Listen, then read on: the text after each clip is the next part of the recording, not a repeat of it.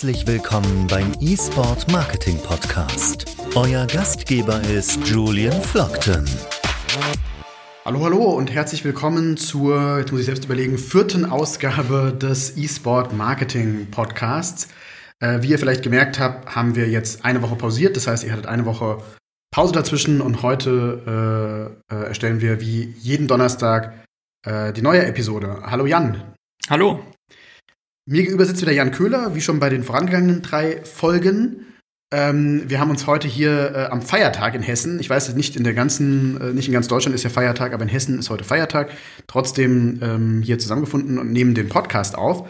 Und unser Thema heute sind, wie schon im letzten Mal angekündigt, ähm, das Thema Plattformen. Das heißt, wir reden heute über Twitch, wir reden heute über YouTube Gaming, wir reden heute über Mixer und alle möglichen anderen Plattformen, wenn ihr jetzt gar nicht weiß, äh, gar nicht wisst, ähm, was diese Plattformen eigentlich sind, was die machen, kein Problem, dafür ist unser Podcast ja da.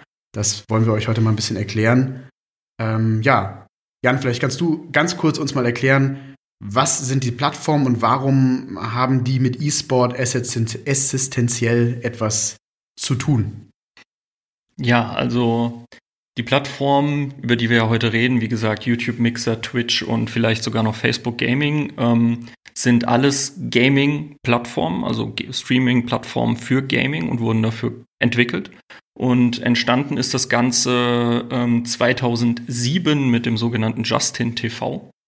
Und das war einfach damals nur eine, eine, Plattform, wo Leute ihre Videos hochstellen konnten. Ganz simpel, egal was. Alles also wie, war möglich. Wie YouTube. Ich lade ein Video hoch und dann ist das irgendwie Anfangs ja, und dann kam das Streaming quasi dazu, dass ich quasi live streamen konnte, egal was. Was ja auch sehr abhängig ist, ich brauche eine gute Internetverbindung bei mir zu Hause, dass ich irgendwie sagen kann, ich kann jetzt auch live streamen. Genau. Was ja 2007 zumindest in Deutschland, in Deutschland ist immer noch nicht so gut, aber ja, 2007 schwierig und dann hat es langsam angefangen, dass es Anschlüsse gab, die auch schnell genug waren, dass ich sozusagen Broadcast betreiben kann von zu Hause aus. Genau. Und diese, diesen Punkt oder diese Nische hat dann der E-Sport plötzlich besetzt, dieses Livestreaming. Und deswegen ist der Arm von dem damalig, äh, damalig genannten Justin TV, dieser Gaming-Arm, extrem schnell gewachsen und wurde dann auch ähm, 2009 als Twitch TV umbenannt. Und dann wurde auch die ganze Firma zu Twitch TV umbenannt und der komplette andere Rest davon, also mhm. Justin TV, wurde komplett abgestoßen. Das okay. heißt, so ist Twitch TV und damalig quasi dann auch das Streaming für Gaming entstanden. Twitch gehört heute zu Amazon? Genau. Wann, wann wurde das gekauft? Weißt du das im Kopf oder? Ähm, ja, das wurde 2014 wurde es von Amazon gekauft ah, okay. für damalig sogar 970 Millionen US-Dollar. Okay, also im Vergleich zu dem, was es jetzt wahrscheinlich wert ist, ähm, ja. muss man sagen, ein Schnäppchen. Damals schon, ja. Hm, okay. Erklär mal ein bisschen, was macht diese Plattform so wichtig und was ist die Funktion dieser Plattform für den E-Sport, für den Gaming-Bereich? Ähm, dadurch, dass es quasi damals die einzige Möglichkeit war, wie ich ähm, Gaming streamen konnte oder wie ich ja, Gaming-Content sehen konnte, ähm, hat es damals einfach ein Monopol gehabt und ist dadurch extrem gewachsen. Aber zu dem Zeitpunkt ist die Gaming-Landschaft an sich auf der ganzen Welt und besonders in Deutschland extrem gewachsen. Ähm, zu dem Zeitpunkt kamen auch sehr viele Free-to-Play-Titel raus, also Spiele, die ich spielen konnte, ohne dass ich Geld ausgeben muss, um das Spiel zu besitzen, wie mhm. zum Beispiel League of Legends oder Dota 2. Und ähm, mit Twitch hatte ich dann plötzlich die Möglichkeit, mir Streamer anzuschauen, die in dem Spiel extrem gut sind. Das heißt, ähm, ich als naja, nennen wir einfach mal durchschnittlicher Spieler vom Können in den Spielen, die ich bis jetzt gespielt habe, was ein bisschen traurig ist, aber naja, ähm, hatte plötzlich die Möglichkeit, mir Streamer anzuschauen und ähm, zu sehen, was sie besser machen als ich, was sie schlechter machen als ich, warum sie verschiedene Dinge machen. Und das Wichtigste quasi ähm, an Twitch und ähnlichen Plattformen ist eben, ich habe einen Chat, das heißt, ich kann direkt mit dem Streamer interagieren und ähm, kann ihn auch spezielle Sachen fragen, zum Beispiel, warum kaufst du diesen Gegenstand, warum gehst du jetzt links statt rechts und so weiter und so fort. Das war damals einfach ein riesen Katalysator für die Entwicklung des E-Sports. Okay. Das heißt, es gibt Leute, die gucken sich im Prinzip Twitch an und sind selbst Gamer und gucken im Prinzip anderen Gamern oder Gamerinnen zu, um zu lernen, also um selbst besser zu werden. Aber es hat ja auch, es gibt ja auch im Prinzip, wie bei YouTube auch, gucke ich ja auch Videos an, rein aus Entertainment-Zwecken. Also ich gucke dem einfach zu, weil ich sage, das ist, die Person ist irgendwie äh, entertaining oder so. Genau, es gibt quasi drei Punkte für den Erfolg eines, eines Streamers oder einer Streamerin. Auf der einen Seite entweder die Person ist extrem gut in einem Spiel, in einem Videospiel, oder sie ist zweitens ein extrem guter Entertainer, also ich möchte einfach die Persönlichkeit sehen. Das merkt man an sehr vielen YouTube-Videos, wo einfach nur Reaktionen gefilmt werden. Wenn sich also irgendein YouTuber oder eine YouTuberin äh, sich ein Video von irgendwelchen Fails oder irgendwas anderem anschaut und das wiederum schauen sich hunderte, hunderttausend von Leuten an, dann will man einfach nur die Person erleben. Man möchte entertained werden von dem Streamer oder den Streamerin. Das heißt, das sind quasi die, die, die ein, zwei Möglichkeiten, um erfolgreich zu werden. Und die andere Sache ist eben, wenn du extrem viel Glück hast, bist du beides. Und dann hast du es halt quasi geschafft und naja, wirst so oder kannst so werden wie Ninja, der quasi der erfolgreichste Twitch-Streamer der Welt war. Also ich muss ganz ehrlich zugeben, dass äh, Twitch sicherlich bis vor äh, einem Jahr oder so nicht die Plattform war, auf der ich jetzt irgendwie privat viel unterwegs war. Aber ähm, warst du auf YouTube unterwegs? Ja, auf jeden Fall, klar. Also YouTube ist auf jeden Fall ein, ein großes Ding. Es gibt viele YouTube-Kanäle, die ich, ähm, die ich äh, auch durchaus äh, regelmäßig gucke. Mhm. Ähm, aber Twitch funktioniert einfach, glaube ich, noch mal einfach komplett anders. Also es ist einfach eine komplett andere Welt. Mhm. Und ich glaube, das macht auch ein Stück weit für Gaming natürlich den Erfolg aus. Ähm, und mich haben am Anfang, muss ich ehrlich sagen, ist bei mir so die Kurve und ich denke, vielleicht wird es vielen so gehen, ähm, dass man, wenn man das erste Mal auf Twitch ist, ein Stück weit erstmal so ein ähm, Information Overload hat, so ein leichtes Gefühl der Überforderung fühlt, mhm. weil man ähm, diesen, diesen Chat sieht äh, rechts, der teilweise unglaublich schnell ist, der da durchläuft mhm. und ganz viele Sachen irgendwo aufpoppen, aufblinken, irgendwo, wo man erstmal sagt, Moment mal, was, ähm, was passiert hier überhaupt? Man hat ja auch einen unglaublichen visuellen Input ähm, aus einem Spiel, dem man erstmal zuguckt. Also ich finde es einfach, da merkt man einfach, dass die, die Sozialisation eine komplett andere ist. Bei mir ist es schon so, dass mich teilweise Filme stören, wenn die zu schnell gecuttet sind und ich mhm. ähm, äh, da schon einfach ein visuell ein Problem mit habe. Und das ist ja bei Twitch quasi noch mal auf, auf, auf Turbo. Also es fühlt sich zuerst ein Stück weit irgendwie an ähm, äh, wie eine leichte Überforderung. Aber dann, wenn man ein bisschen hinter die Plattform steigt und die Mechanismen der Plattform, finde ich es durchaus extrem faszinierend, ähm, weil, aber da will ich später nochmal im Detail drauf eingehen, ich glaube, dass das ein bisschen etwas ist, ähm, was jetzt nicht nur unbedingt für den E-Sport interessant ist, sondern was ein bisschen so zeigt, wie ähm, Plattformen, wie Entertainment-Plattformen der Zukunft generell aussehen, weil Twitch viele Probleme, die Monetarisierung angehen, Micropayment angehen, andere Dinge, finde ich, prototypisch gelöst hat oder dabei ist, dort Lösungen zu entwickeln, die sicherlich auch für viele andere Bereiche interessant werden. Also jeder, der im Marketing ist, so wie ich, und, und sagt, ich kenne diese ganze Welt nicht, dem kann ich nur wärmstens empfehlen, sich in diese Welt reinzuarbeiten, weil man dort ein Stück weit, finde ich, auch in vielen anderen Bereichen des Lebens so ein bisschen in die Zukunft blickt, ähm, was, ähm, äh, was so Zweikanal Kommunikation mhm. von einer Person zur Masse hin, sage ich jetzt mal, ähm, wie das ablaufen kann.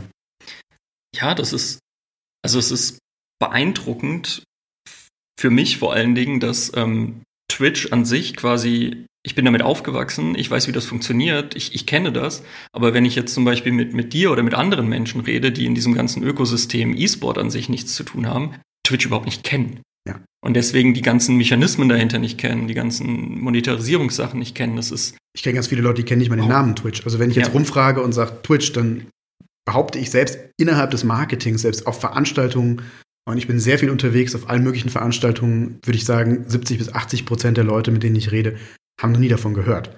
Und das finde ich wiederum ähm, faszinierend. Dann gibt es natürlich auch immer, gibt ja unterschiedliche Menschen, die unterschiedlich drauf sind. Es gibt ja die Leute, die sagen, oh, da bin ich jetzt zu alt für, das, das ähm, gucke ich mir nicht mehr an. Ähm, und, und, und die, die sagen, ähm, nö, das, das, ähm, ich, ich gehe halt diese Lernkurve wie bei allem. Ich muss ehrlich sagen, als ich das allererste in meinem Leben ähm, generell viele Sachen im Internet kennengelernt haben, ist eigentlich so, dass ganz oft dieses Gefühl der Überforderung erstmal da ist. Mhm. Und dann irgendwann merkt man, okay, es ist, es ist eigentlich ganz easy und es ist eigentlich ganz einfach und so ist es auch auf Twitch letztendlich. Mhm. Klar, man braucht erstmal ein bisschen, um zu verstehen, was ist das alles oder was passiert hier alles so parallel. Und man muss sagen, es ist halt gerade jetzt im Gaming-Bereich, wir gehen gleich noch drauf ein, es ist ja nicht nur für Gaming interessant, sondern Twitch öffnet sich ja auch gerade wieder ein bisschen für andere mhm. ähm, äh, Branchen. Ähm, äh, es passiert einfach sehr viel zur gleichen Zeit und ähm, äh, aber auf jeden Fall äh, ist es unglaublich faszinierend, äh, dass man sieht, es ist eine völlig andere Art der Kommunikation als auf YouTube, wo das primäre Mittel der Kommunikation ja Kommentare sind, die sind nicht synchron, die sind asynchron. Das heißt, ich schreibe etwas in einen Kommentar, ich hinterlasse irgendwie einen Daumen nach oben oder einen Daumen nach unten Und ähm, wenn einer vier Stunden später auf den Kommentar antwortet oder gar nicht auf den Kommentar antwortet, ähm, dann ist das im Prinzip die ganze Interaktion. Auf Twitch ist alles in Echtzeit. Die ganze Reaktion läuft im Prinzip in Echtzeit ab und es kann auch sein, dass da 7000 Leute in Echtzeit miteinander interagieren. Ja. Ein Stück weit im Chat. Und das finde ich total faszinierend, weil es immer normalerweise heißt, das ist ja auch eine der Lehren, die, die ich zum Beispiel für mich persönlich, aber auch viele andere jetzt aus diesen Corona-Zeiten gelernt haben, dass man immer gesagt hat, naja, eine Videokonferenz funktioniert nur, aber maximal bis zu, keine Ahnung, vier Personen oder sowas. Und jetzt stellt man fest, dass ja teilweise sogar, wenn es gut gemacht ist, dass man sogar sagt, ich kann auch mit 40 Leuten in einem Videocall sein, das ist eigentlich kein Problem. Eigentlich geht das auch. Das ist also eine, eine, mhm. technisch zu lösende Frage. Und Twitch geht ja nochmal einen Schritt weiter und sagt, okay, ich habe dort, ähm, ich habe ein, ein, Video, das wird gestreamt, also einer streamt oder zwei Leute zusammen streamen was oder ein Team streamt was zusammen, aber dann gucken, keine Ahnung, hunderte, tausende Leute zu und trotzdem findet zwischen allen Beteiligten in irgendeiner Weise ähm, eine Kommunikation statt, die irgendwie noch funktioniert. Besser oder schlechter, je nachdem, was ich halt für einen Channel habe. Genau, also ähm, ich glaube, da mit prinzipiell hast du recht, aber je größer mein Channel wird, desto weniger kann die Interaktion untereinander stattfinden, weil das ist einer der wichtigsten Punkte, den du auch am Anfang gesagt hast. Der Chat ist dann zu schnell. Je genau, mehr Leute genau. schreiben, desto schneller ist das, was ich geschrieben habe, wieder ja. weg. Und wenn ich besonders jemanden zuschaue, einem Streamer oder einer Streamerin, die eben zockt, also Games betreibt, äh, die können nicht konstant auf den, auf den Chat schauen. Das heißt, sehr oft ist dann meine Nachricht weg, bevor die Person überhaupt wieder zu, rüberschaut. Aber ja, ja prinzipiell ja. ist es ein Versuch, das, das Ganze zu lösen. Und in, in kleineren Channeln, wie jetzt von unserem Verein zum Beispiel, ist das auch noch alles möglich und super. Ähm, aber bei größeren Channeln wird es dann einfach schwer. Aber dafür gibt es ja dann andere Monetarisierungsmodelle, wie ich das dann wieder lösen kann. Das ist auf jeden Fall interessant, das Thema Monetarisierung, weil das ist, glaube ich, ganz entscheidend. Also wir haben ja jetzt gerade, ich glaube, das ist auch ähm, so interessant, weil natürlich jetzt gerade während Corona wir ganz oft den Fall haben, dass ähm, Leute überlegen, ich kann nicht mehr live mit Leuten interagieren. Ähm, also ich kann mein Business eigentlich nicht mehr ausüben. Ich rede jetzt zum Beispiel von Künstlern, die irgendwie Musiker mhm. sind oder was auch immer und sagen, ich bin Musiker, ich kann nicht mehr auftreten. Ähm, ich kann das also nicht wirklich monetarisieren und ich kann das zwar irgendwie auf YouTube machen, YouTube Livestream, Wohnzimmerkonzert und so weiter. Ähm, das das Streaming-Konzert, das kennen jetzt ja auch viele, dass das jetzt viele gemacht haben. Aber dort gibt es keine native Monetarisierung eingebaut. Ich muss dann auf irgendeine andere Plattform gehen, wo jemand sagt, ich kann so ein virtuelles Ticket kaufen oder ich kann bei Patreon irgendwie ähm, äh, äh sagen, ich unterstütze die Person mit 10 Euro im Monat oder irgend sowas. Ähm, diese Monetarisierung nicht live ist ja für E-Sportler der Normalfall. Also auf Deutsch gesagt, das, was viele andere jetzt durch Corona erleben, mhm. dass sie sozusagen sagen, ich muss eine Monetarisierung machen, aber ich bin nicht in, in Echtzeit mit den Leuten im gleichen Raum, die zahlen nicht Eintritt, um in eine Halle zu gehen. Das ist ja im E-Sport quasi der Normalfall. Genau. Insofern kann man natürlich da sehr viel von lernen. Und, und das macht, glaube ich, diese Plattform auch so interessant. Ähm, es gibt diese Echtzeit-Monetarisierungsmodelle oder diese, dieses Micropayment und all diese anderen Funktionen, die sind halt in diese Plattform nativ integriert. Vielleicht kannst du mhm. dazu mal ein bisschen was erklären, wie, wie das geht und was auch der Unterschied ist. Jeder, jeder kennt es, wenn ich auf YouTube bin und finde einen Channel gut, kann ich sagen, ich abonniere den Channel oder ich folge dem Channel. Aber ich weiß, auf Twitch ist ja dieses jemandem folgen und abonnieren einfach zwei komplett getrennte Dinge. Genau. Ähm, ja, am besten, wie du schon gesagt hast, um die Zuhörer jetzt auch noch mal ein bisschen reinzuholen, fangen wir mit, mit YouTube an und vergleichen das am besten genau. mit Twitch, mhm. wo es da die, die Unterschiede oder, oder gleichen Dinge gibt. Ähm, auf der einen Seite bei YouTube gibt es auch das normale YouTube in Anführungsstrichen und eben YouTube Gaming, wo man also live streamen kann. Also da müssen wir schon mal ähm, kurz äh, eine, eine, kleine Unterscheidung machen. Also wenn wir uns jetzt äh, YouTube an sich anschauen, kann ich da Videoclips hochladen, wie bei, keine Ahnung, Vimeo oder anderen äh, ähm, äh, äh, Webseiten. Und dann schauen sich die Leute mein Video an und können darunter kommentieren, können es liken und können meinen Channel abonnieren, sodass sie eine Nachricht bekommen, wenn ich ein nächstes Video hochlade. Das ist jetzt quasi so das das YouTube, so wie es momentan eben groß funktioniert oder simpel gehalten wird. Wenn ich aber ein Channel oder ja, ein Channel oder ein, ein Streamer bei Twitch abonniere, muss ich 5 Euro bezahlen. Und da ist dann quasi schon der erste Unterschied, wie du gesagt hast, zwischen Folgen und Abonnieren. Also Folgen kann ich auf Twitch quasi kostenlos. Wenn ich sage, ich genau. möchte den Channel, möchte up to date bleiben, dann ähm, kann ich dem Channel folgen. Was ich erstmal gelernt habe äh, von einem Jahr, als ich den ersten Channels dann auf Twitch gefolgt bin, dass ich davon genervt war, dass ich dann jedes Mal, wenn jemand live gegangen ist, eine E-Mail bekommen habe. Das kann man natürlich dann in den Voreinstellungen deaktivieren, aber das heißt, in dem Moment, wo ich jemand, wo ich jemand folge zum Beispiel, sehe ich dann auf meinem Twitch-Dashboard, ähm, auf meiner Twitch-Leiste rechts, ist die Person gerade live oder nicht. Genau, also das, das wirkliche Folgen, wie es bei YouTube ist, ist bei Twitch so, dass ich immer informiert werde, wenn die Person, die ich sehen möchte, eben live geht. Das heißt, jedes Mal, wenn sie einen Stream startet, bekomme ich eine E-Mail. Teilweise kann ich sogar einstellen, dass ich ein SMS oder äh, ähnliches bekomme und ich bekomme es eben im Twitch-Interface rechts oder links, je nachdem, wie ich es eingestellt habe, eben angezeigt, dass mein Channel jetzt live ist. Mhm, okay. Also folgen, easy, auf den Button klicken und dann bin ich sozusagen up to date äh, in, dem, in dem Kanal.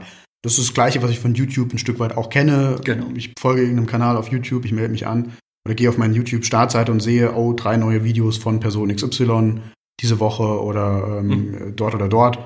Ähm, identisch. Aber jetzt kommen wir zu dem Punkt Abonnieren. Genau, Abonnieren ist bei Twitch eben nochmal was ganz Besonderes, denn ähm, das ist quasi vom Zuschauer die Möglichkeit, dem Streamer zu unterstützen und für den Content, den er eben kreiert, äh, belohnt zu werden. Das heißt, für ein Abonnement bezahle ich als Zuschauer 5 Euro.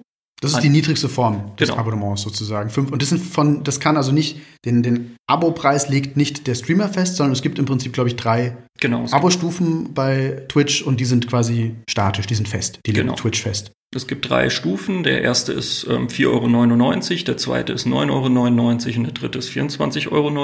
Mhm. Und ähm, das sind dann auch besondere Aufteilungen, also Preismodelle, für die ich besonderen Content vom Streamer bekomme. Das ist dann auch nochmal was ganz Besonderes. Also neben dem Follow, wo ich quasi einfach nur alles mitbekomme, bekomme ich beim Abonnement noch besondere Sachen vom Streamer. Besondere Sachen heißt aber, äh, es geht nicht darum, dass der Streamer sagen kann, ähm, gewisse Videoinhalte sind nur für Abonnenten exklusiv. Die, das Video, das, das, der Stream den sehen immer alle, richtig? Genau, den Stream sehen Sogar immer alle. Leute, die nicht mal auf Twitch angemeldet sind. Genau. Das heißt, ich kann auf die normale, auf jetzt einfach twitch.com gehen, kann mir irgendwas angucken ohne Abonnement. Das heißt, das ist nicht der Vorteil. Was genau ist der Vorteil vom Abonnement? Welche Art von Content ist dann exklusiv? Ähm, also, was vielleicht auch noch wichtig zum Abonnement ist, das ist immer pro Monat. Aber was ich dann quasi bekomme, wäre ein sogenanntes Emote auf der einen Seite. Das heißt, ich bekomme von dem Streamer ein Emoji, einen besonders designten Emoji, den der Streamer auf seinem äh, Stream hat und den kann ich dann überall auf Twitch benutzen, aber auch nur auf Twitch. Und ansonsten bekomme ich dann eben auch alles andere, was ein, ein, äh, ein Folgen bekommt. Das heißt, ich bekomme die Nachrichten und den Channel rechts und links angezeigt. Und wenn der Streamer es eingestellt hat, dann bekomme ich auch noch eine besondere Danksagung von ihm. Okay, also reine Virtual Goods würde ich jetzt sagen, also virtuelle ja. Dinge. Ich habe dann irgendwie vor meinem, oder ich kann dann im Prinzip ein, ich würde, ich, es, ich würde es Emoji nennen, aber es ist ja kein Emoji. Emojis sind ja quasi feste äh, Zeichen, die jeder aus seinem WhatsApp und seinem Handy kennt. Also der Unterschied zu Emotes ist, Emotes sind ganz individuelle Grafiken. Genau. Das heißt, jeder, jeder Channel kann sich quasi solche Grafiken ab einem gewissen Level erstellen. Mhm. Ich abonniere jetzt zum Beispiel für 5 Euro äh, deinen Channel. Und ähm, dann würde ich als Gegenleistung hätte ich dann plötzlich zur Verfügung ein Symbol, was du sozusagen kreiert hast. Genau. Und kann das bei in, in, im Chat mit dir verwenden, kann das aber auch im Chat mit anderen verwenden, mhm. ähm, in anderen Channels. Also ich genau. kriege ein, ein ja, komplett virtuelles Goodie sozusagen genau. für, für diesen Preis. Also auf Deutsch gesagt, ich sage es offen, für mich wäre das jetzt kein Grund, irgendeinen Kanal zu abonnieren, sondern eher der Grund, dass ich sage, ich will, den, will die Person unterstützen, wahrscheinlich, oder? Genau, das ist auch der, der meiste Fall, weswegen die Abos genutzt werden. Das ist quasi ein, ein Zeichen, dass ich den, den Streamer unterstütze, dass ich den Content mag und dass ich eben auch immer informiert werde, wenn er wieder live geht, damit ich ihn wieder sehen kann. Und, und wer jetzt denkt, das macht doch keiner, der, der irrt sich, glaube ich, oder? Definitiv. Also, ähm, ja, also auf Twitch wer, werden eigentlich konstant gute, gute Streamer abonniert, äh, abonniert. Und äh, damit können Leute äh, ihr, ja, verdienen ihr ganz normal Essen und Trinken. Also es ist ein Job. Ich muss Streamer. echt sagen, also ich sag's offen, als ich das vor, als ich da vor, vor einem Jahr, anderthalb angefangen habe, mich intensiv mit dieser ganzen Thematik auseinanderzusetzen, hat sich mir ein Stück weit wirklich eine neue Welt geöffnet und ich war teilweise baff erstaunt, ähm, was da für Abozahlen da sind, was da für mhm. Umsätze kreiert werden. Also jedem, der mal früher in der Zeitungsbranche war oder in anderen Branchen, wo es also um Abonnentenverkäufe ging, ähm, dem wird es wahrscheinlich irgendwie die, die Tränen in die Augen treiben, was insgesamt dort für Umsätze erzielt werden. Und ich denke, das ist auch innerhalb der ganzen, ähm, der ganzen Industrie sind das mit die größten, äh, mit die größten Summen, die da hin und her gehen. Ja. Auf diesen Plattformen. Was man aber eben da beachten muss, ist, dass von diesen 5 oder 10 oder 25 Euro eben nicht äh, 100% an den Streamer gehen, sondern äh, meist 50% hält sich dann Twitch. Also 50% ist quasi der, der Satz, den ich bekomme, wenn ich erstmal äh, im normalen Modus unterwegs bin, wenn ich dann sozusagen super krasse äh, Abonnentenzahlen habe und unglaublich viele Follower und so weiter und so fort, dann kann ich Individualverträge, glaube ich, mit Twitch aushandeln. Genau, das gibt's. Ähm, da ist aber eben nicht genau beschrieben, wie, wie die Verträge da aussehen. Wir melden uns bei Ihnen, melden Sie sich nicht bei uns. Genau so ungefähr so. von Twitch aus. Das heißt aber, man sieht schon an dieser ganzen Sache, klar, Twitch stellt quasi die Reichweite zur Verfügung, ein Stück weit, oder die ganze Infrastruktur, nenne ich es mal. Mhm. Und äh, im Gegenzug sagt man, wir behalten 50 Prozent der Einnahmen, was natürlich, sage ich jetzt mal, eigentlich heftig ist. Ja, aber es ist ja auch nur ein Teil der Einnahmen, den äh, Twitch-Streamer bekommen oder einnehmen. Weil neben den Abos, womit sie Geld generieren, können sie auch noch Geld damit generieren, dass sie Donations, sogenannte Spenden annehmen mhm. oder eben Werbung auf ihrem Channel schalten oder eben äh, Sponsoring-Verträge mit verschiedenen äh, Firmen oder ähnlichen Marken eingehen. Okay, also wir sind, wir, Sie, äh, äh ihr hört schon, wir sind innerhalb der Plattform Twitch erstmal, wobei Nur. die Modelle, äh, wir reden einfach sehr viel über Twitch, weil Twitch mit Abstand die größte Plattform ist. Ähm, es gibt noch ähm, ein paar andere Plattformen, auf die gehen wir kurz auch dann nochmal ein, aber wir erklären jetzt erstmal so ein bisschen die Mechanik des Ganzen anhand von Twitch. Mhm. Also jetzt haben wir darüber geredet, es gibt diese Möglichkeit, ähm, Abos abzuschließen in diesen drei Stufen. Man mhm. muss dazu sagen, um überhaupt ähm, als Streamer äh, die Gelegenheit zu bekommen, Abonnenten entgegennehmen zu dürfen, muss ich ein paar Grundvoraussetzungen ähm, äh, erfüllen und werde dann als allererstes, glaube ich, Affiliate als, als genau. erste Stufe. Das heißt, wenn ich jetzt, wenn ich jetzt morgen auf die Idee käme, ich mache meinen eigenen Twitch-Channel auf und habe da bisher noch gar nichts gestreamt, kann ich nicht morgen sofort sagen, ich nehme Abos entgegen für, für nichts ja, oder für eine weiße Wand, sondern ich brauche eine Mindestzahl an äh, Followern, glaube ich, um äh, Abonnenten entgegennehmen zu dürfen. Genau, du brauchst 50 Follower. Mhm. Du musst äh, insgesamt acht Stunden gestreamt haben. Das ist ja, würde ich jetzt sagen, relativ low von, vom Einstieg her bisher noch. Ja, ähm, an insgesamt sieben verschiedenen Tagen. Okay. Und im Durchschnitt brauchst du drei Zuschauer. Das heißt, du musst deine ganze Familie schon mal akquirieren, damit sie Twitch okay. anmachen. Also Schwester, Bruder, Familie müssen genau. alle Twitch gucken, damit man sagt, ich will endlich Affiliate werden und dann. Genau dann Krass kann ich, Kohle machen. Genau, dann kann ich anfangen, eben äh, schon mal Geld zu verdienen, ein bisschen zumindest. Okay. Also das, man sieht schon, es ist sehr natürlich davon abhängig, wie viele Abonnenten ich dann auch wirklich habe.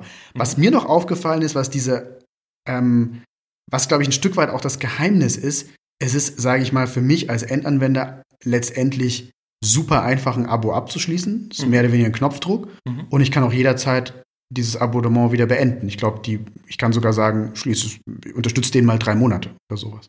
Genau, das geht auch.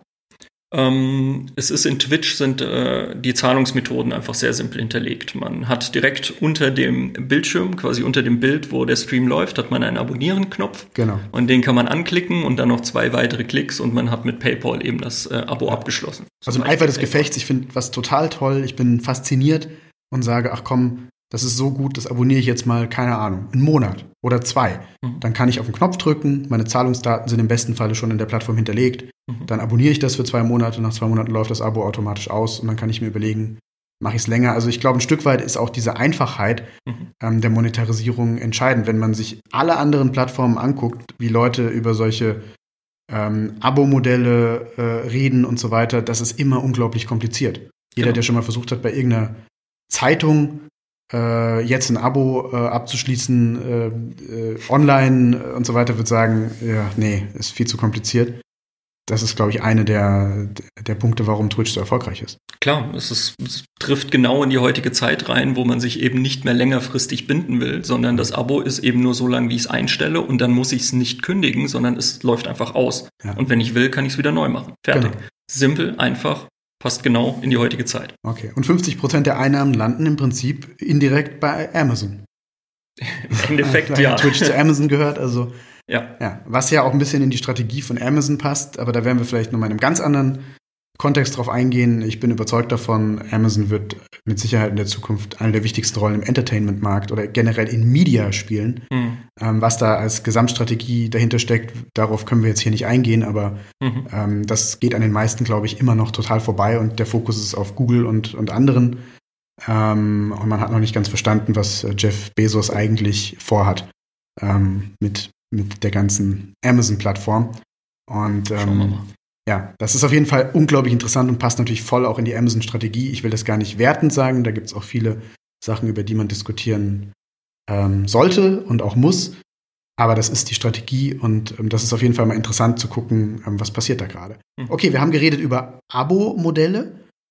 Ähm, dann gibt es noch eine andere Möglichkeit, Geld von mir zum Streamer oder zur Streamerin zu bringen. Mhm. Nämlich? Das wäre der nächste Punkt, wären dann die Donations oder auf Deutsch spenden, wobei das leider ein bisschen irreführend ist. Mhm. Weil ähm, ich habe also quasi die Möglichkeit, meinem Streamer oder meiner Streamerin Geld zu schenken, im Endeffekt.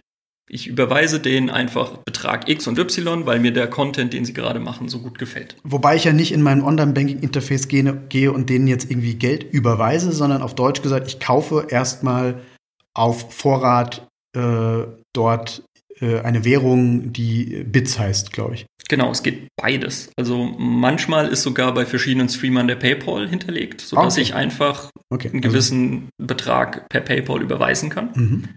Aber jetzt, äh, es gibt jetzt immer mehr eben die sogenannten Bits. Das ist eine, eine digitale Währung, die man bei Twitch kaufen kann. Und für die kann ich dann im Twitch-Stream verschiedene Dinge machen. Zum Beispiel, nur als Beispiel, für 50 Bits wird meine Nachricht im Chat gehighlightet, sodass der Streamer sie auf jeden Fall sieht. Oder für 150 Bits wird meine Nachricht im Stream gezeigt, sodass der Streamer darauf reagieren muss und ähnliches. Mhm. Ähm, und auf Deutsch gesagt, ich kaufe, ähm, ich fülle sozusagen mein virtuelle, meine virtuelle Geldbörse, mein virtuelles Wallet mit einer Anzahl von Bits. Also mhm. ähm, ist, ist ein Bit ein Euro oder wie ist das von der Umrechnung her? Oder? Das kann ich dir leider jetzt okay. so Also egal, sagen. also ist ja auch wurscht. Ich kaufe im Prinzip im Voraus irgendwie äh, Bits, hab die dann in meinem virtuellen Wallet und dann ist es super easy ähm, zu sagen, ach komm, ähm, das ist gerade so Entertainment, das ist gerade so gut.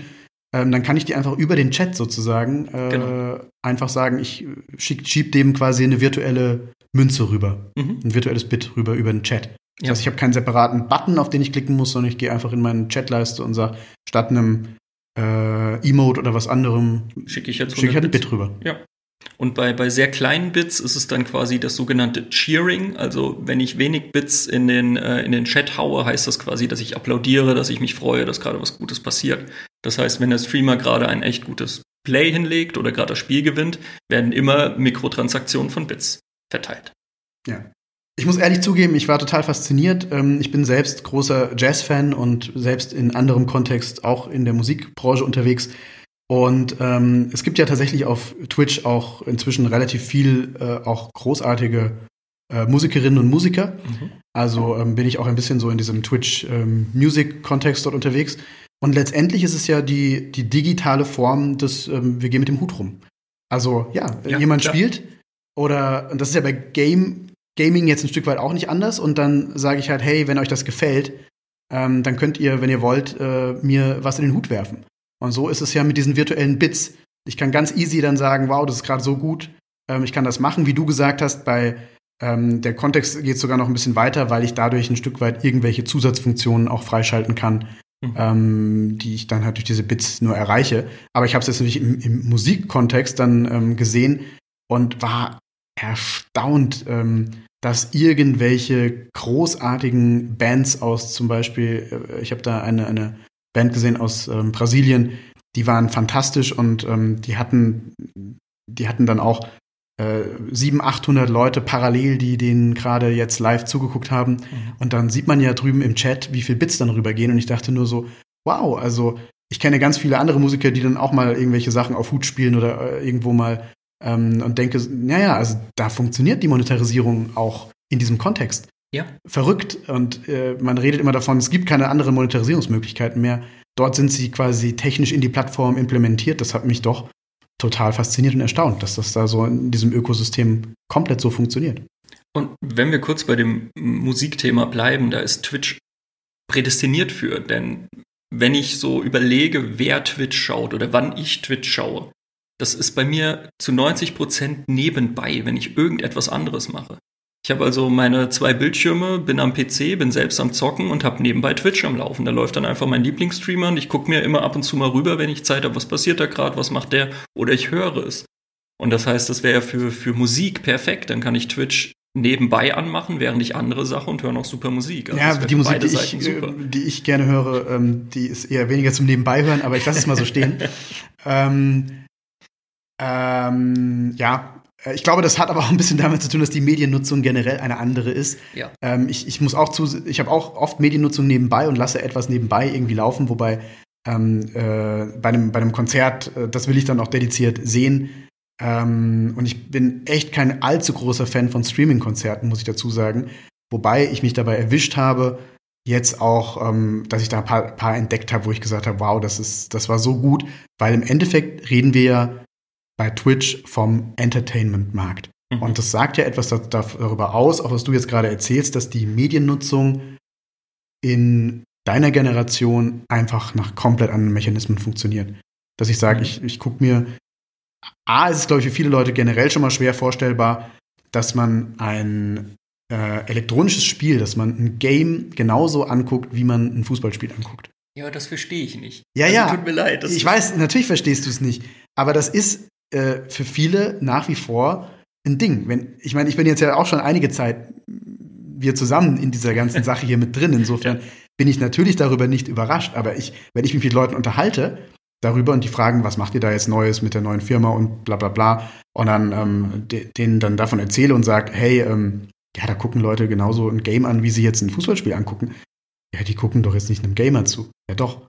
Also für die ist das total faszinierend dass das genauso ähm, vom Charakter her natürlich eine spannende Sache sein kann, wie auch ein normales.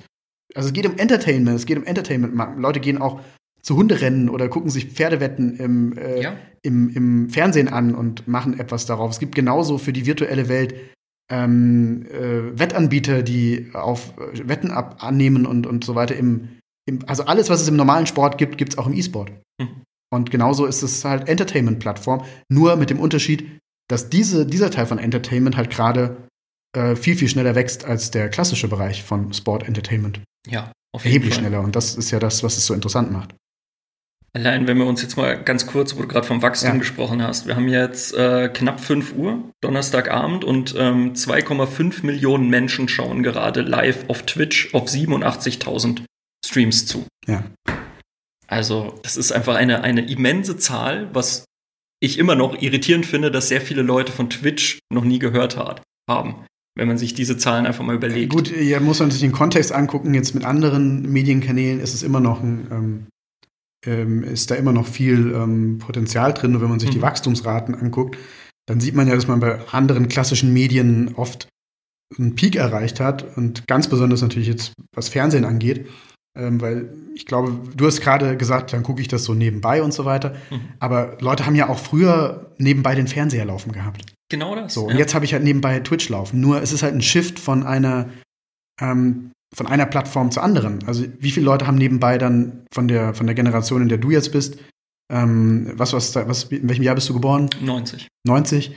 Ähm, wie viele Leute haben da nebenbei den Fernseher laufen und wie viele Leute haben Twitch laufen? Also man sieht halt, es gibt sicherlich auch Leute, die haben noch den Fernseher laufen, aber eine Mehrzahl hat halt unter Umständen Twitch nebenbei laufen und, ähm, und auch nicht den Musikkanal, sondern da läuft ein, da ist, wird ein Game gezockt. Ja. Da äh, raubt sich einer durch irgendein League of Legends äh, Welt und ich gucke so mit einem Auge hin mhm. und mache parallel was anderes. Genau. Hoffentlich nicht irgendwas, ähm, irgendwas Wichtiges. Im Homeoffice jetzt, weiß ich nicht. Also ich meine jetzt, keine Ahnung, hoffentlich nicht, ähm, äh, ich bin für die Brennstäbe im Atomkraftwerk ja, zuständig ja. oder was weiß ich damit. Aber Scherz beiseite.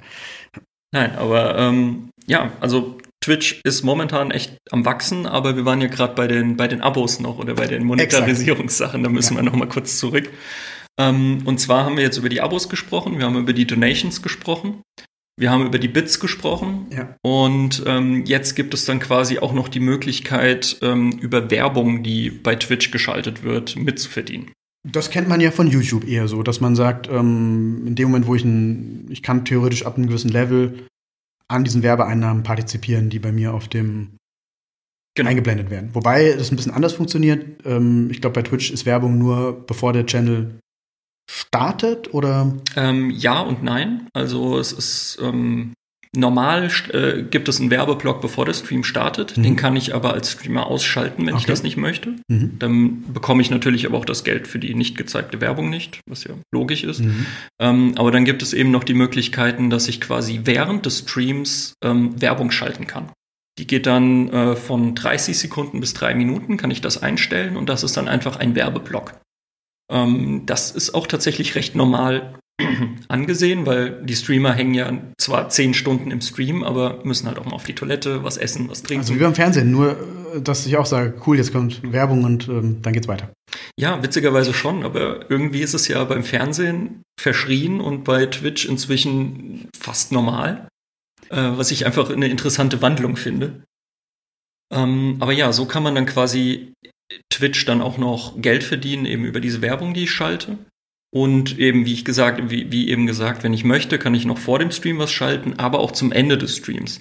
Aber die vor und nach dem Stream Werbeschalten sind, ähm, werden kaum genutzt, weil die auch sehr negativ behaftet sind. also lieber embedded im Stream richtig. irgendwann. Ja. Okay. Weil man es halt nebenbei nur schaut. Dann ist es mal egal, wenn jetzt 30 Sekunden äh, ja eine ja. Bierflasche gezeigt wird, was weiß ich. Okay. Also die ist ähm, sogar nicht mal negativ ähm, konnotiert. Nein, aber da gibt es eben auch noch den Punkt, dass ähm, Twitch jetzt eine Picture-in-Picture-Werbung eingeführt hat. Weil bei Gaming ist es ja wichtig, dass ich quasi konstant den Stream sehe. Also ich möchte nichts verpassen, auch wenn Werbung läuft. Das heißt, ich habe ein großes Bild von Werbung und oben rechts dann das kleine Bild vom Stream. Ähm, was ich ein bisschen wunderlich finde, weil die meisten Streamer die Werbung nur schalten, wenn sie eh nicht da sind. Das heißt, ich sehe dann einen leeren Platz mit einem Stuhl. Aber okay, ist eine neue ja, Vielleicht merken das Leute gar nicht, wenn sie es nebenbei laufen ja. lassen. Dann gucken sie immer noch mit einem Auge hin und hören dann halt vielleicht noch die Werbebotschaft, oder? Ja. Okay. Okay, aber es ist auf jeden Fall, glaube ich, auch interessant für Leute, für, für Unternehmen, die sagen, wow, ich komme da eine, eine ganz andere ähm, Gruppe von, von Leuten ran auf dieser Plattform, wenn ich dort, dort irgendwie Werbung schalte.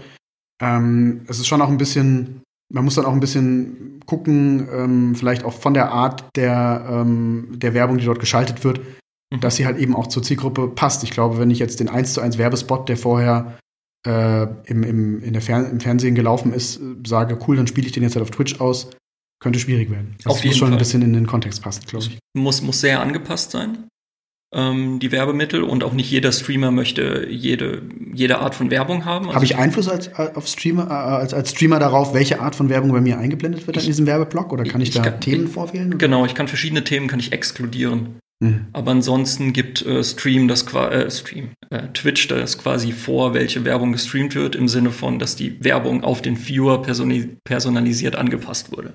Das ja, heißt, wenn ich jetzt weiß, dass du dir oft äh, auf Twitch eben Jazz-Streams anschaust, wirst du eine andere Werbung bekommen als ja, ich. Das ist übertrieben, ja. Okay. Das wäre interessant zu wissen, was das dann, was die denken, was ich dann cool finde. Ja. Was die mir dann zeigen. Na gut, okay. Ich bin gespannt.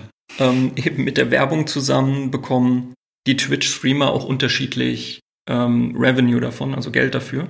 Weil ähm, interessanterweise eben Spielehersteller sind zum Beispiel, geben mehr Geld aus, wenn das Spiel neu rauskommt, also die Werbung für ein neues Spiel kommt, als ähm, wenn das Spiel schon mehrere Jahre ist. Das heißt, ähm, auch quasi da wird die, die, die, Höhe der, die Höhe der Einnahmen wird direkt an den Streamer weitergegeben, in dem Sinne, dass sie eben steigt und sinkt, je nachdem, welche Thematik gerade interessant ist. Ja. Und in den Sommermonaten, wenn ähm, Sommerferien sind für sehr viele Schüler, dann sind die Werbeeinnahmen immer besonders hoch. Okay. Mal gucken, wie das dieses Jahr wird. Ja, schauen wir mal. dieses Jahr ist alles anders. Definitiv. Aber dafür hat jetzt Twitch schon wieder alle Rekorde gebrochen seit äh, der Corona-Zeit, einfach weil die Leute eben nebenbei Zeit haben zu schauen. Ich glaube, es, wir haben gerade kurz bevor wir eben ähm, den Podcast gestartet haben, uns schon darüber unterhalten ähm, in der Vorbereitung. Ähm, ich glaube, es ist generell gerade ein, ein natürlich jetzt auch befeuert durch diese Zeit, durch äh, viel, man ist zu Hause, man muss neue Monetarisierungsmodelle finden und so weiter. Ähm, das beflügelt natürlich Twitch auf jeden Fall andere Plattformen nochmal extrem. Und ähm, du hast es vorhin äh, auch, bevor wir hier gestartet sind, gesagt, Twitch war ja eine Zeit lang auch wirklich nur auf Gaming fokussiert und fängt jetzt an, sich wieder ein bisschen zu öffnen, auch für andere Dinge. Genau, also da kann man jetzt im Endeffekt fast alles streamen. Also man muss natürlich auf verschiedene Guidelines achten, keine Nacktheit, keine Gewalt und so weiter und so fort. Aber ähm, bis vor kurzem nicht, ähm, war es eben nur auf Gaming spezialisiert. Und jetzt kann ich auch so eine Art ähm, Just Chatting nennt sich das. Das ist jetzt eine neue Kategorie, die bei Twitch ganz groß geworden ist, neben dem Gaming. Und dann sitzt da einfach der Streamer und redet mit dem Chat. Das ist alles. Oder Yogakurse. Ich habe Yogakurse gefunden. Also online, die halt über Twitch monetarisiert werden. Oder andere Dinge, weil Leute einfach merken, wow, da ist Publikum. Und ich kann es direkt monetarisieren. Ich muss nicht noch irgendein anderes ähm, Payment Gateway oder was implementieren, sondern ich habe den Kanal und kann theoretisch sofort loslegen und kann sagen, ähm, hier äh, abonniert mich oder äh, gebt mir, gebt mir Bits. Genau. Twitch shiftet jetzt von dem, von dem traditionellen Gaming-Image ja. zu so einem Lifestyle-Image. Und es funktioniert. Ja, die zweite Plattform, die ja gerade, aber da können wir hier nicht drauf eingehen, nur im anderen Kontext, nur dass man der Name gefallen ist, die ja gerade, ähm, man weiß nicht, ob sie wirklich durch die Decke geht, aber es wird so ein bisschen gemunkelt in Marketingkreisen, hat man zumindest ein Auge drauf, äh, ist ja dieses OnlyFans-Dingens, was aber so ein bisschen, hm, ich glaube, das ist schon sehr ähm, so ein bisschen ähm, pornomäßig nackte Frauen, die auf Instagram Follower abgraben wollen und die dann halt zu versuchen zu monetarisieren über OnlyFans.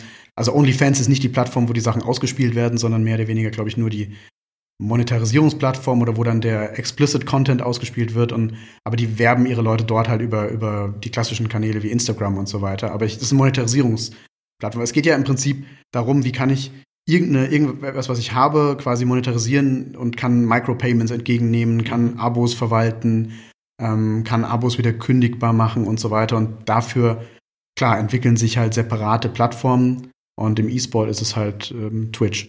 Mhm. Wollen wir kurz auf die anderen Plattformen eingehen oder müssen wir noch irgendwas jetzt sagen zu Ach, es gibt eben noch, noch eine Möglichkeit äh, der Monetarisierung. Das sind einfach Affiliate-Links. Also ähm, ich habe zum Beispiel in meiner, in meiner Bio stehen, also ähm, Bio ist quasi das, was unter meinem Stream steht, wo drin steht, wer bin ich, was habe ich für. Was ich auch, habe ich gesehen, auch individuell gestalten kann. Richtig. Also ich habe da Designmöglichkeiten, ich kann genau. dort Fotos einfügen, ähm, ich kann gewisserweise das sehr individuell mhm. gestalten. Das ist nicht nur wie auf YouTube habe ich ja auch im Prinzip so eine Kurzbiografie, aber es ist halt nur Text. Und genau. auf, auf Twitch habe ich die Möglichkeit, unten ein Stück weit eine eigene kleine ich hätte fast gesagt, eigentlich eine Website. So. Ja, es ist, es ist auf jeden Fall so eine Art Steckbrief, die man sehr ähm, persönlich gestalten kann. Ja. Äh, wo es auch sehr viele Leute gibt, die einen das Design, also ein komplett neuer äh, Arbeitsbereich geschaffen wurde. Also es äh, kann man sehr viel machen. Ähm, aber worauf ich hinaus will, ist, dass man da quasi hinschreibt, was für ein PC benutze ich, was für ein Mikro benutze ich, was für ein Headset benutze ich. Und ähm, dann kann ich auch da dann direkt die Amazon Affiliate Links dazu geben. Und wenn die Leute da draufklicken und es kaufen, bekomme ich einen gewissen Prozentsatz an dem Ich glaube jetzt seit kurzem oder demnächst ein bisschen weniger, weil bei Amazon läuft so gut, dass sie nicht mehr nötig haben, über Affiliate noch so viel ähm, zu machen, was ja auch verständlich ist. Also mhm. aus Amazon-Sicht gesprochen natürlich. Ähm, aber okay. Und was halt dann, was dann noch gar nichts damit zu tun hat, ich kann natürlich auch noch mal ganz separate Sponsoring-Verträge haben, wo ich irgendein Dingens XY in die Kamera halte oder darüber rede oder sage, hm, dieser Müsli-Riegel, den ich da gerade esse, der ist besonders lecker. Also das bleibt mir unbenommen. Das ist ja durchaus, richtig. kann ich auch noch machen. Und das ist ein richtig, richtig großer Punkt an, an ein, als Einnahmequelle für die Streamer. Aber auch tatsächlich an, an Werbeschalten, die dann quasi in den Streams passieren. Also wenn man sich äh, teilweise große Streamer anschaut, dann sieht man keinen mehr ohne einen Energy-Kühlschrank im Hintergrund, ohne jetzt halt irgendwelche Namen zu nennen. Oder ähm, man sieht halt bei jedem extrem genau, was für ein Headset er trägt. Oder plötzlich ist das Mikro im Bild. Warum ist das Mikro im Bild? Weil da ein Logo drauf ist. Also diese, diese kleinen Dinge oder Sponsoring-Verträge im Sinne von, wie mache ich mit dem Streamer gut Werbung, die sind sehr groß und ähm, das ist auch ein riesengroßer Bereich mit sehr, sehr vielen Möglichkeiten, wie man die, die, die Werbung spezifisch auf die Zielgruppe anpassen kann mit dem Streamer. Und es geht ja sogar noch weiter. Als ich das erste Mal jetzt ähm, von einem Jahr oder so auf Twitch war und die ersten Kanäle angeguckt habe, ist mir dann irgendwann aufgefallen, Moment mal, jetzt kommt oben am Chat rechts äh, geht noch so ein weiterer dicker Balken auf, wo so eine plötzlich so eine Stoppuhr drin abläuft, wo ich sage, jetzt noch fünf Minuten das und das. Äh, was hat's damit auf sich? Die Giveaways. Die Giveaways. Sind, die genau. sind ganz wichtig. Die sind tatsächlich sehr wichtig. Also die sind in, die gehören bei jedem großen Streamer zum guten Ton irgendwie. Äh, das sind ähm, quasi Möglichkeiten, an einer Verlosung teilzunehmen. Ich bin dann ein Abonnement von einem guten Streamer und der sagt, okay, heute habe ich wieder von meinem Sponsor XY Headsets, habe ich wieder ein Headset bekommen. Entschuldigung, kurze Unterbrechung. Das ist dann zum Beispiel etwas, was ich auf Abonnenten beschränken kann. Das Das an kann diesem ich beschränken. Gewinnspiel nehmen dann nur die Leute teil, die Genau. zahlen. Das kann ich als Streamer, kann ich mir komplett aussuchen. Ja. Und wenn ich sage, die ersten zehn Leute, die jetzt in Chats rei- schreiben, kann ich auch das quasi begrenzen. Okay. Also das liegt beim Streamer. Oder ich kann sagen, ich begrenze es und sage, fünf Minuten, in fünf Minuten gibt es einen Zufallsgenerator und ähm, dann wird es weggegeben oder wer das macht oder jenes macht oder Genau. Okay. Das wird dann quasi dann einfach verlost. Meist eben an die äh, Abo-Leute, ähm, manchmal eben aber auch an alle, die in dem Stream sind. Und Firmen zahlen Geld an den Streamer, dass, das sieht, dass der Streamer zum Beispiel sagt, okay, ich mache irgendwie zum Beispiel jetzt irgendein Giveaway von Firma XY, nenne das noch im Chat zum Beispiel als Giveaway jetzt Mhm. und dann wird es an die Gruppe, an die äh, Abonnenten des jeweiligen Streamers oder der Streamerin dann Mhm. verteilt. Genau. Meist sind so Giveaways dann eben Sachen wie, gen genannt, äh, wie, wie gesagt, äh, Headsets. Also der Streamer hat das Headset eh schon die ganze Zeit auf und sagt, das ist super und das ist toll und dann gibt er halt einmal also im Monat Technik eins ganz weg. weit vorne. Ja. Äh, und deswegen, ähm, ja, deswegen wollen die Zuschauer das natürlich auch, weil sie es tagtäglich sehen und äh, tagtäglich hören, wie toll es ist. Mhm. Okay. Klar, also im Endeffekt muss man sagen, ähm, Twitch ist auch nichts anderes in vielen Bereichen als, eine, als wie bei YouTube, wo es dann natürlich auch klassische ähm, ja, Influencer, Influencerinnen und Influencer gibt, Mhm. die halt äh, Geld dafür bekommen, dass sie ja, über gewisse Produkte reden. Genau. Und das ist sehr erfolgreich. Allerdings, ja. Okay. Sehr, sehr interessant. Was unterscheidet ähm, die anderen Plattformen? Gibt es große äh, Unterscheidungen? Warum ist einfach Twitch ähm, the thing? Warum ist, ähm, warum kommen die anderen nicht nach, nach oben? Was machen die falsch? Ähm, also das Besondere an Twitch war einfach, dass es zum richtigen Zeitpunkt entstanden ist und damals halt einfach da war. Und seitdem, naja, die, die Leute sind halt prinzipiell faul. Die benutzen halt die Plattform, die sie kennen und die sie haben und wo sie ihre Streamer kennen und Wobei ja Twitch und andere Plattformen inzwischen auch so weit gehen, dass sie sagen, wenn jemand super erfolgreich ist, zahlen sie den Leuten ja auch teilweise Riesensummen, dass sie dann exklusiv auf diesem Channel sind. Wo wir gerade von exklusiv reden, du hast mir vorhin gesagt, in dem Moment, wo ich, glaube ich, in diese Stufe komme, wo ich ähm, äh, Geld entgegennehmen darf, also Abonnenten haben darf, ähm, äh, kann ich auch nicht mehr sagen, ich streame das eben auf alle Plattformen gleichzeitig. Genau, sobald ich äh, ein Twitch-Affiliate bin, das ist quasi die, die, die Stufe, über die wir eben geredet haben, wo man die äh, drei Zuschauer im Schnitt braucht, Ja. ähm, dann gehört quasi für 24 Stunden Twitch mein Content, damit ich eben nicht diese, diesen Livestream auf alle Plattformen, wie zum Beispiel Mixer, YouTube Gaming, Facebook Gaming, ähm, gleichzeitig streamen kann. Das heißt, Twitch überwacht ein Stück weit und guckt natürlich auch, ähm, oder äh, hey, streamst du das parallel noch auf einen anderen Plattform? Genau. Das heißt, die haben das ein Stück weit im Auge. Wenn die merken, der gleiche Content taucht noch bei zwei anderen Plattformen gleichzeitig auf, dann hast du ein Problem. Genau, Dann sperren sie dich. Ja. Okay. Klar, dann wollen sie das exklusiv haben. natürlich. Ihr, ihre Monetarisierung darüber dann realisieren, sozusagen. Genau, das kam dann eben jetzt vor allen Dingen in dem, äh, in dem Moment auf, wo Mixer entstanden ist, oder eher gesagt ähm, 2019, wo Mixer zwei extrem große ähm, Twitch-Streamer gekauft hat, damit sie exklusiv auf Mixer streamen. Um Publikum rüberzuziehen von Twitch auf Mixer. Mixer, muss man dazu sagen, gehört zum Microsoft-Konzern. Genau, Mixer gehört zu Microsoft. Ähm, das wurde 2016 unter dem Namen Beam gestartet und 2017 dann in Mixer umbenannt und das war eben geplant als ja, Konkurrenzplattform zu Twitch. Soll, macht genau das Gleiche und soll genau das Gleiche machen mit kleineren Unterschieden. Und ähm, genau, damit sie die, die Viewer eben von Twitch wegbekommen und damit auch ein paar Leute zu Mixer gehen, haben sie den damalig größten Twitch-Livestreamer, Nin Ninja heißt er, hat Fortnite gestreamt oder streamt jetzt auch immer noch Fortnite, eben ähm, einen extrem guten Vertrag gegeben und dafür gekauft, dass er für mehrere Jahre nur auf Mixer streamt. Hat das gut geklappt, Leute da also massiv rüberzuziehen von Twitch auf Mixer? Ähm, also au- auf Twitch hatte er, glaube ich, 17 Millionen Follower und jetzt auf Mixer ähm, bei weitem nicht. Okay. Also es hat nicht sonderlich gut funktioniert, für den Streamer ja. Und ähm, weil der hat einen extrem guten Vertrag bekommen. Weil man sagt, er hat zwischen 20 und 40 Millionen Euro bekommen, dass er jetzt da für drei oder fünf Jahre streamt, irgendwo in dieser Range. Mhm. Das heißt, ähm, er hat eins der großen Schwächen, was quasi ein, ein Streamer hat, nämlich ähm, ein inkonsistentes Einkommen, hat er damit dann quasi gelöst. Ähm, aber insgesamt ist Mixer immer noch extrem schwächer als Twitch, was die Zahlen an Stunden geschaut oder Channel, die es gibt, ähm, ja, eben ist. Twitch ist, glaube ich, noch mit, genau, mit 65 Prozent der Marktführer momentan an äh, Livestreaming-Stunden geschaut, im Gegensatz zu den anderen. Hm, okay. Plattformen. Vielleicht können wir noch mal ganz kurz zurückspringen. Du hast am Anfang, sind wir kurz drauf eingegangen, ähm, YouTube hat ja auch diesen YouTube-Gaming-Bereich, genau. der eigentlich den Leuten fast nicht auffällt, bis man ihnen mal sagt, hey, wenn du YouTube aufmachst, hast du links in der Navigation einen ganz eigenen Punkt Gaming.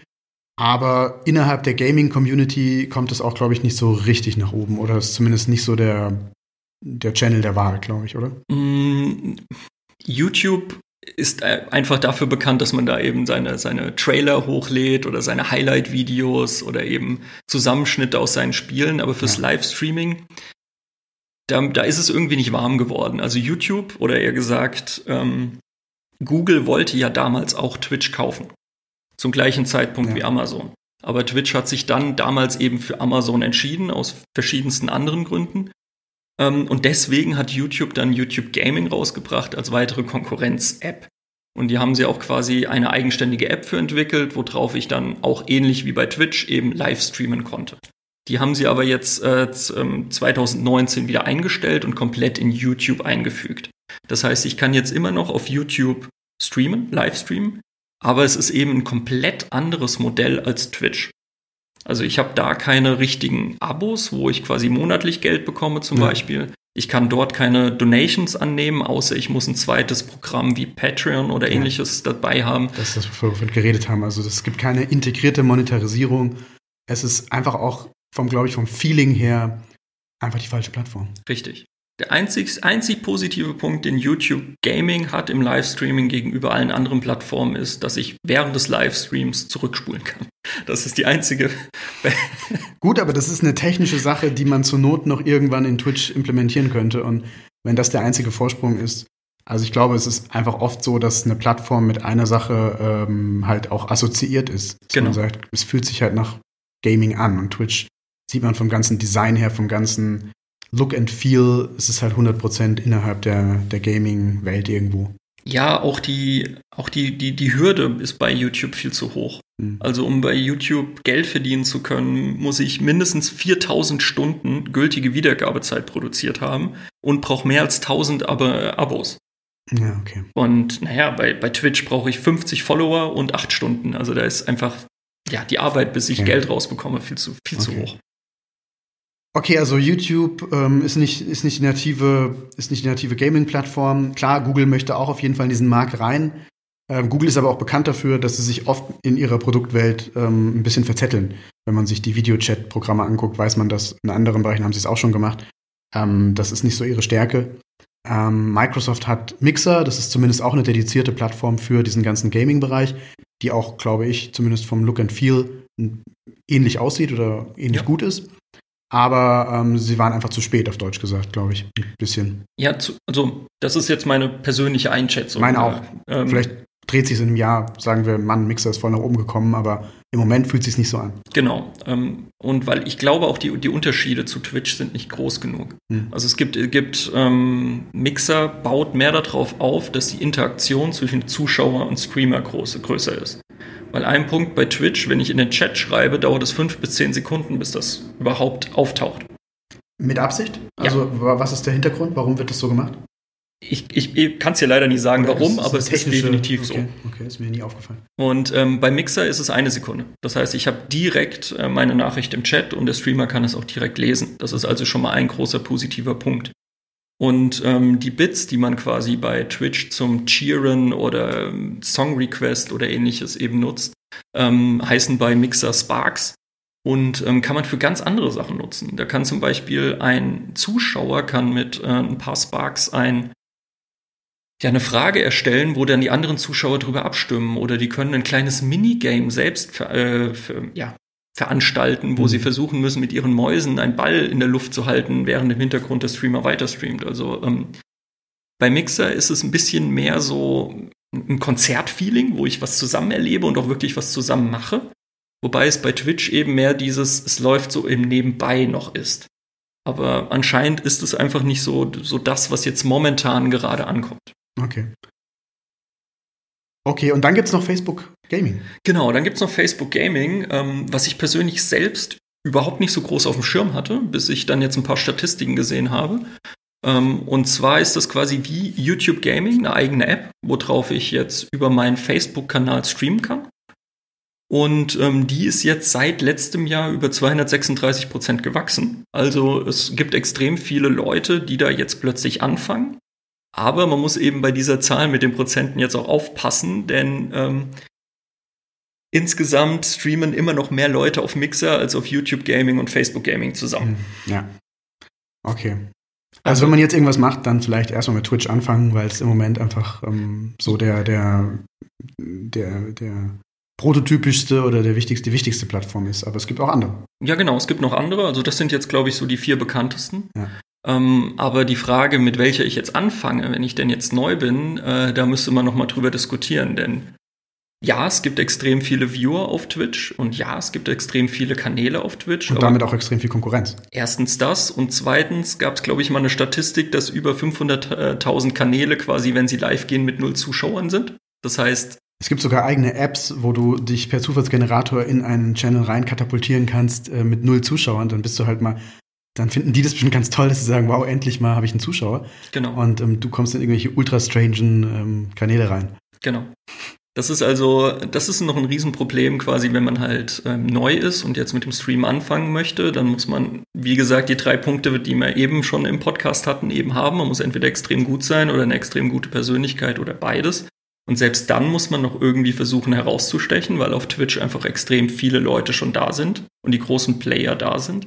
Weil drei Viertel der Viewership schauen äh, die Channel, die oben ähm, ungefähr ein Viertel die größten Channel überhaupt nur an. Das heißt, drei Viertel der kleineren Channel unten bekommen einfach keine Viewer. Was sind die größten Channel? Sind es Channel von einzelnen äh, Streamern? Sind es Channel von E-Sport-Teams? Sind es Channel, die ähm, zum Beispiel irgendein ähm, Games-Hersteller auch betreibt? Oder was sind das für, sind, oder ist es ganz gemixt? Das ist ganz gemixt. Also ähm, es kommt auch immer drauf an. Also die meistgeschauten Twitch-Channel sind zum Beispiel während äh, der Saison haben wir dann die Dreamhack, also wenn dann große Counter-Strike-Turniere dort ähm, gezeigt werden. Also Veranstaltung. Dann, genau, dann werden da natürlich, äh, schauen da die meisten Leute zu. Ja. Ähm, interessanterweise war jetzt quasi ähm, Q1 dieses Jahr der meistgeschaute Channel Games Done Quick. Und ähm, das ist also eine super Idee, weil das ist quasi eine. Ja, da treffen sich Speedrunner, da haben wir ja, glaube ich, vor zwei Ja, da haben wir drüber gesprochen im, im Podcast. Ich glaube, genau. letzter oder vorletzter Podcast, genau. Genau, also Leute, die extrem schnell ein Spiel durchspielen wollen, ähm, treffen sich dort auf Veranstaltungen und streamen das äh, zwölf Stunden am Tag. Verschiedene Speedrunner, verschiedene Games, ähm, manchmal gegeneinander, manchmal einfach zusammen, manchmal alleine und sammeln damit Geld für einen guten Zweck. Super, okay. Und äh, Games Done Quick ist der größte Charity-Programm, was für Ärzte ohne Grenzen und gegen Krebs, da weiß ich aber jetzt nicht genau welche, ja. äh, sammelt und haben damit jetzt extrem viel Geld schon ähm, insgesamt gesammelt und machen das jetzt, glaube ich, seit drei oder vier Jahren. Also es ist ein ganz, ganz großes Ding und war jetzt ähm, Anfang des Jahres wieder und hatte, war damit der meistgeschaute ähm, Channel auf Twitch. Ah, generell die Idee, natürlich auch Spenden über Twitch zu sammeln, gerade was das Micropayment angeht, gerade was die Bits angeht und so weiter. Also äh, Wahnsinn. Das ist im Prinzip die moderne Version von früher der Spendengala, wo zwei Leute in so einer Telefonkabine saßen und irgendjemand noch, äh, irgendein Schlagersänger auf der Bühne war und man dann anrufen konnte. Das ist halt die moderne Version davon sozusagen. Genau. Ähm, nur halt alles in Echtzeit. Ähm, also diese Interaktion zwischen, zwischen den verschiedenen Beteiligten und auch vor allen Dingen zwischen, ähm, zwischen der Person, ähm, die, die handelt, also sprich äh, Gamerin, Gamer, Musikerin, Musiker und dem Publikum, ist halt alles in Echtzeit und das ist, ähm, und ich kann, kann Micropayments entgegennehmen. Also das ist äh, natürlich ein riesen, riesen Ding. Mhm. Insofern, ich kann es nur wiederholen. Wenn man überhaupt mit E-Sport nichts am Hut hat, nichts damit anfangen will ähm, und sagt, E-Sport interessiert mich per se nicht, ähm, dann auf jeden Fall, äh, wenn man in, in dieser Marketingwelt drin ist oder in der Medienwelt und sagt, ich will mal wissen, wie wird in Zukunft sowas aussehen, dann muss man auf diesen Plattformen sein, weil dort werden jetzt die Sachen quasi ausgehandelt und ausprobiert, wie in Zukunft auch Entertainment stattfindet und wie ähm, ja auch Payment-Systeme funktionieren und andere Dinge. Und dann merkt man, Wenn das eine Economy wird, dann werden auch viele, die bisher an diesen Zwischenschritten mitverdient haben, ähm, rausfallen, weil ich die mhm. eben nicht mehr brauche. Mhm. Wie wir es in vielen anderen Branchen ja auch schon erlebt haben. Ob ich das gut finde oder nicht, ist ausgeklammert in der Diskussion jetzt hier. Okay, du hattest noch einen Punkt, über den du äh, reden wolltest. Genau, zum, zum Abschluss. Ich meine, ich würde die Situation, die wir jetzt haben, einfach mal nutzen. Du kennst dich extrem gut im Marketing aus, ich kenne mich extrem gut im E-Sport aus. Wir haben in den letzten Folgen ein bisschen was über den E-Sport an sich erzählt, heute haben wir ein bisschen was über die, die Plattform erzählt. Und jetzt stell dir einfach mal vor, du hast äh, eine Tastatur, bist also im endemischen Bereich im E-Sport unterwegs und möchtest, möchtest die jetzt auf einer Plattform Streaming-Plattform oder ähnliches bewerben? Wie würdest du da jetzt vorgehen? Auf was würdest du achten? Ich glaube, es ist pauschal wie immer ähm, schwer zu sagen, aber wir haben ja jetzt schon über ganz viele Dinge ähm, gesprochen, was, was es gibt. Wir haben über das Thema Sponsoring gesprochen. Also mhm. auf Deutsch gesagt, ich kann jemanden sponsern, der diese Tastatur benutzt und über diese Tastatur redet.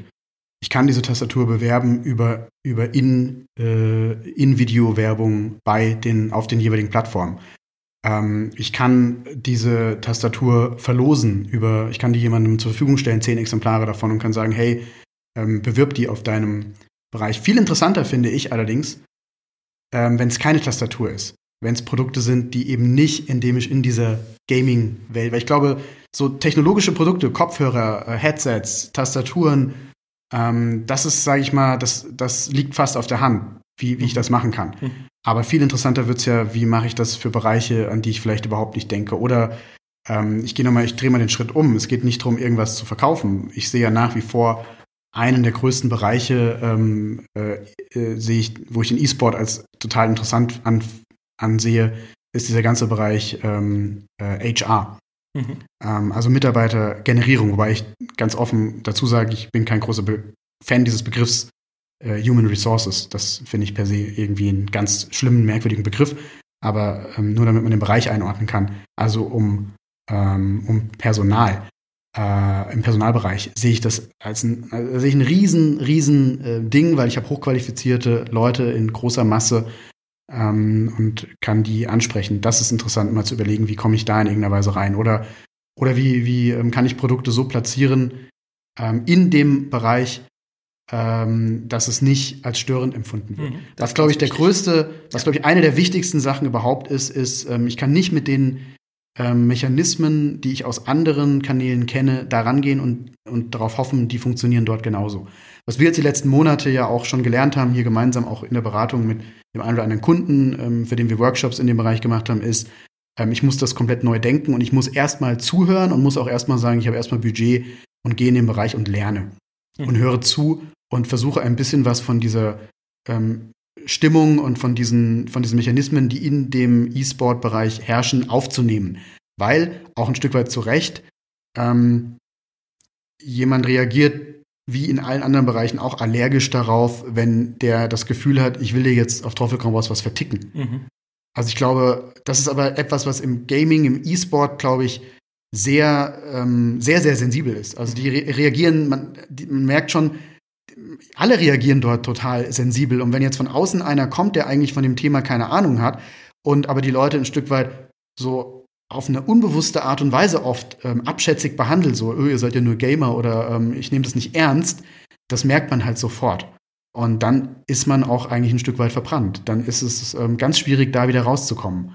Ähm, also wäre mein allererster Rat, erstmal ähm, nicht zu sagen, super, wir sehen es als einen neuen Kanal, in dem ich etwas ausspielen kann an Werbung und das ist ja viel Publikum und auch noch in der super Zielgruppe, die ich vielleicht für mein Produkt habe. Davon würde ich total abraten. Mein erster, äh, mein erster Rat wäre, äh, wenn ihr das machen wollt, dann nehmt euch mal eine gewisse Zeit und lernt erstmal, wie es in dem Bereich, was dort ist. Das zweite ist, nehmt die Leute ernst. Deswegen wäre, wäre mein absoluter Rat, ähm, sich jemanden ins Haus zu holen, der Ahnung von dieser Materie hat, mit den Leuten auf Augenhöhe zu sprechen, nicht von oben herab, wir sind die tolle Marke und ihr seid nur die, äh, ihr seid nur die Zielgruppe, sondern ähm, zu überlegen, hey, was können wir gemeinsam Cooles machen, wo alle am Ende etwas von haben. Das heißt, man braucht jemanden, der einen da ein Stück weit, glaube ich, ein bisschen coacht. Ähm, das wäre mein allererster Rat. Und dann auch zu gucken, wie muss sich unter Umständen mein Produkt oder meine Marke oder beides verändern, ähm, um auch die Ansprüche unter Umständen dort zu erfüllen. Also vielleicht ist es gar nicht das Produkt, was, was ich schon habe. ich würde das auch als Chance nutzen, mal zu überlegen, gibt es vielleicht auch Dinge, die man dann gemeinsam entwickeln kann für den Bedarf in diesem Bereich und so weiter. Oder habe ich vielleicht schon ein Produkt, was ähm, tatsächlich ähm, in dem Bereich äh, eigentlich gut ankommt, aber noch nicht richtig positioniert ist. Also da gibt es dann viele Konstellationen, die alle auch wieder damit zu tun haben, dass man sagt, ich höre zu und, ähm, und habe auch jemanden, der mich da coacht und im besten Falle sogar auch mein Inhouse-Team auch coacht. Was aber auch natürlich im Umkehrschluss bedeutet, ich brauche erstmal grundsätzlich als Marke die Offenheit, das zu tun. Und man muss dazu sagen, was mir die letzten Monate aufgefallen ist, wenn ich das noch sagen darf, um mal auch jetzt auf der E-Sport-Seite ähm, ein bisschen ähm, was zu sagen. Wir sind noch in einem ganz neuen Bereich, insofern, dass es dort eben keine festen Strukturen gibt. Also wenn ich erwarte, in einen Bereich reinzukommen, wo schon alles im Prinzip verhandelt ist, wo schon alle Strukturen da sind, das ist nicht der Fall. Ganz viele Sachen sind chaotisch. Ganz viele Sachen sind nicht in Strukturen. Ähm, wir haben es auch oft mit, muss man auch leider dazu sagen, wenn ich mit Leuten unterhalte, mit auch bei Teams und zum Beispiel bei, bei ähm, einzelnen E-Sport-Teams und so weiter mit Selbstüberschätzung zu tun. Mhm. Die, wenn sie mit, ähm, mit Marken reden und die Marke sagt, hey, was habt ihr uns anzubieten, sozusagen, als ein Team, wo dann Dinge zurückkommen, wo jeder, der irgendwas mit Marke zu tun hat oder was auch immer, den Kopf schüttelt und sagt, das ist für uns kein Wert weil ihr gut seid in dem Game, weil ihr meint, in eurem Bereich irgendetwas erreicht zu haben, hat das nichts zu tun mit dem, was wir eigentlich als Marke wollen. Also da gibt es auch ganz viele so äh, Missverständnisse und auf beiden Seiten Arroganz. Ja. Und das muss man abbauen, auf beiden Seiten. Mhm. Auf Seiten der Marken gegenüber dem E-Sport, aber auch auf Seiten des E-Sports. Ähm, nur weil man sagt, ich habe die und den Level erreicht im E-Sport, sorry, das hat für eine Marke. Ich kann da nicht erwarten, nur weil ich das und das erreicht habe, dass die Sponsoren ähm, äh, mit der Zunge schnalzen und sagen, nehmt meine Millionen. Das, äh, das ist nicht der Fall. Und ich muss ein Stück weit lernen, ähm, auch die Sprache der Leute zu sprechen und zu überlegen, hey, wie können wir beide voneinander lernen? Ich denke, das ist ja das, was wir auch hier ähm, machen, auf unserer geschäftlichen Seite. Ja. Auf jeden Fall. Ja. Also es war eine sehr, sehr ausführliche Antwort dafür, für die kurze Frage. Aber ähm, im Endeffekt kann ich da nur zustimmen. Äh, der E-Sport hat noch extrem viel zu lernen und äh, auch die Welt um den E-Sport drumherum hat noch extrem viel vom E-Sport zu lernen. Ähm, schauen wir einfach mal, wo es hingeht und hoffen mal, dass wir mehr miteinander interagieren können und beide Seiten voneinander lernen. Und ich glaube auch, wenn ich das noch ganz kurz zum Abschluss sagen darf, der E-Sport kann auch wichtig sein oder man kann auch als Marke sehr viel vom E-Sport lernen, wenn es überhaupt nicht um den E-Sport als solches geht. Also, ich sag mal, Teamorganisation. Sehr interessant im E-Sport-Team zuzugucken, wie die sich virtuell zum Beispiel organisieren. Ich bin absolut überzeugt davon, umso mehr ich solchen Sachen jetzt zugucke, da können Firmen extrem viel von lernen. Wir haben schon drüber gesprochen hier, Jan, ähm, dass wir die, dass wir sagen, hey, lass uns da dedizierte Seminare entwickeln, wo wir nur mal gucken, was was für Wahnsinns ähm, da eigentlich da sind, die sich äh, nicht, die hat sich nicht einer ausgedacht, die haben sich so aus dem Spiel heraus entwickelt.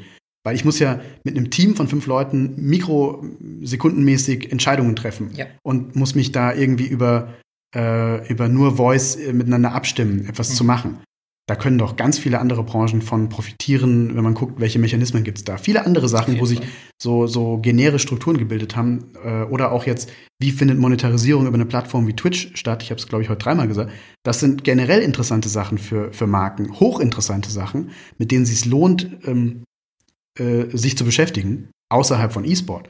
Also es macht auch Sinn, wenn ich sage, ich habe mit der Materie nichts am Hut, trotzdem da reinzugucken. Mhm. So, jetzt habe ich auch mal was gesagt, nachdem ich hier nur jetzt vier, äh, in der vierten Folge äh, immer ein bisschen äh, hier der Interviewer war und ein bisschen zwischendurch Fragen gestellt habe, wie Hein Blöd. Jetzt durfte ich auch mal was sagen. Das war bestimmt zu lang, aber das ist mir jetzt egal. Ihr müsst es anhören oder könnt abschalten. Das ist das Schöne an einem Podcast. Stellt uns Fragen. Ähm, fragt uns. Wir sind auf allen möglichen Kanälen. Ähm, ich schreibe das nochmal auch auf äh, in unsere äh, in unsere kurze äh, Bio bei den verschiedenen Plattformen, wie ihr uns erreicht. Dann müssen wir es nicht jedes Mal im äh, Podcast hier sagen. Äh, Dankeschön an alle, die uns abonniert haben. Dankeschön an alle, die uns hören. Wir freuen uns über jede Hörerin und jeden Hörer. Und wenn ihr sagt, äh, Mann, das ist doof, das ist super, gebt uns Feedback auf den verschiedenen Plattformen. Danke fürs Zuhören und bis nächste Woche zur nächsten Episode. Bis zum ciao, nächsten Mal. Ciao. Hat euch diese Episode des eSport Marketing Podcasts gefallen? Dann abonniert unseren Podcast. Wir freuen uns, wenn ihr auch in der nächsten Folge wieder mit dabei seid.